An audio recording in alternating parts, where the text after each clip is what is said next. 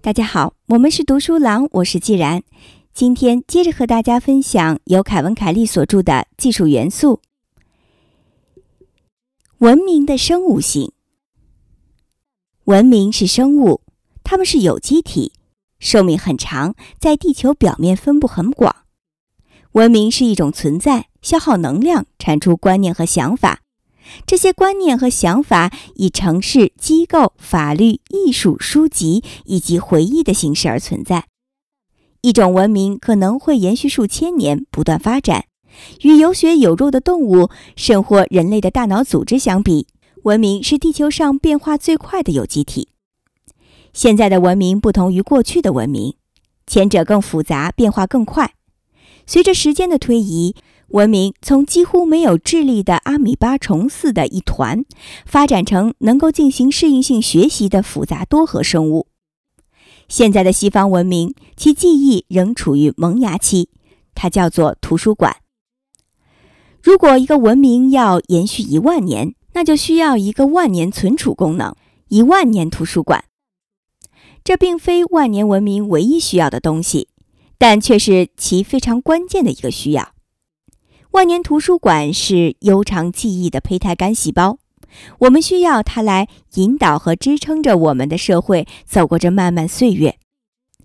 直到最近，图书馆似乎已经奄奄一息，在坚硬的石墙之间是一堆通常没有人会去读的老书，作者都早已入土。图书馆怎么会是一个生物的器官呢？生命。无论大小，其独特之处部分在于它能传承过去，在当下表现过去，以很好的应对未来发生的事情。如果没有记忆或任何东西来引导反应，那么生物对于刺激的反应便几乎毫无意义。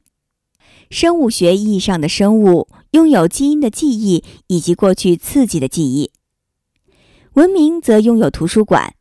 图书馆里面装满了记载着过去的思想和情感表达的书简和卷轴。这种记忆尚未成熟，但比起早期的口头传播、叙事和谚语等方式，已是极大的进步。一个万年生物需要怎样的记忆呢？首先，文明的记忆应该来自无数的感觉输入，就像电脑一样。所有的运动传感器、摄像头、温度计、麦克风、键盘和计算机芯片，都应该将自己感知到的东西输入到存储器中。想象一下，图书馆也有自己的身体。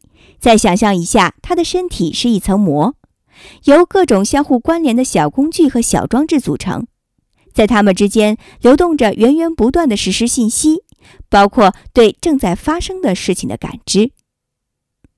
其次，这个生物的记忆应该囊括所有他知道的东西。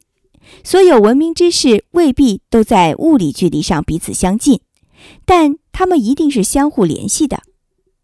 也就是说，人类的所有创造一定会通过引用和索引彼此链接。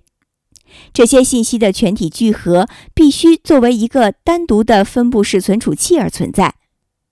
理想状况中，它的信息碎片应当在观念层面就相互链接，而不仅仅是文献和文件层面。每种观念的力量都应该通过对其他观念、事实或想法的参考和引用而得到支持。第三，这种记忆应该能够被文明这个生物的每个节点所获取。文明中的每个人和每台机器。都应该与这个公共图书馆相连接，这样图书馆的记忆便成为了他们的记忆。这个记忆也并非一成不变，观念和文件之间的连接和关系都在不断变化，书籍在不断更新，文献在不断修改，观念获得发展或遭到质疑。整个图书馆就像一篇很长的维基百科文章。最后。为文明这一有机体的记忆而建的图书馆，其成功的标志是新思想和新认知方式的产生。这意味着将会出现新的记忆水平。这个有机体可能会以一种令人类感到费解的方式去感知和回忆。毕竟，我们不过是这个生物组织中的节点。二零零六年三月十四日。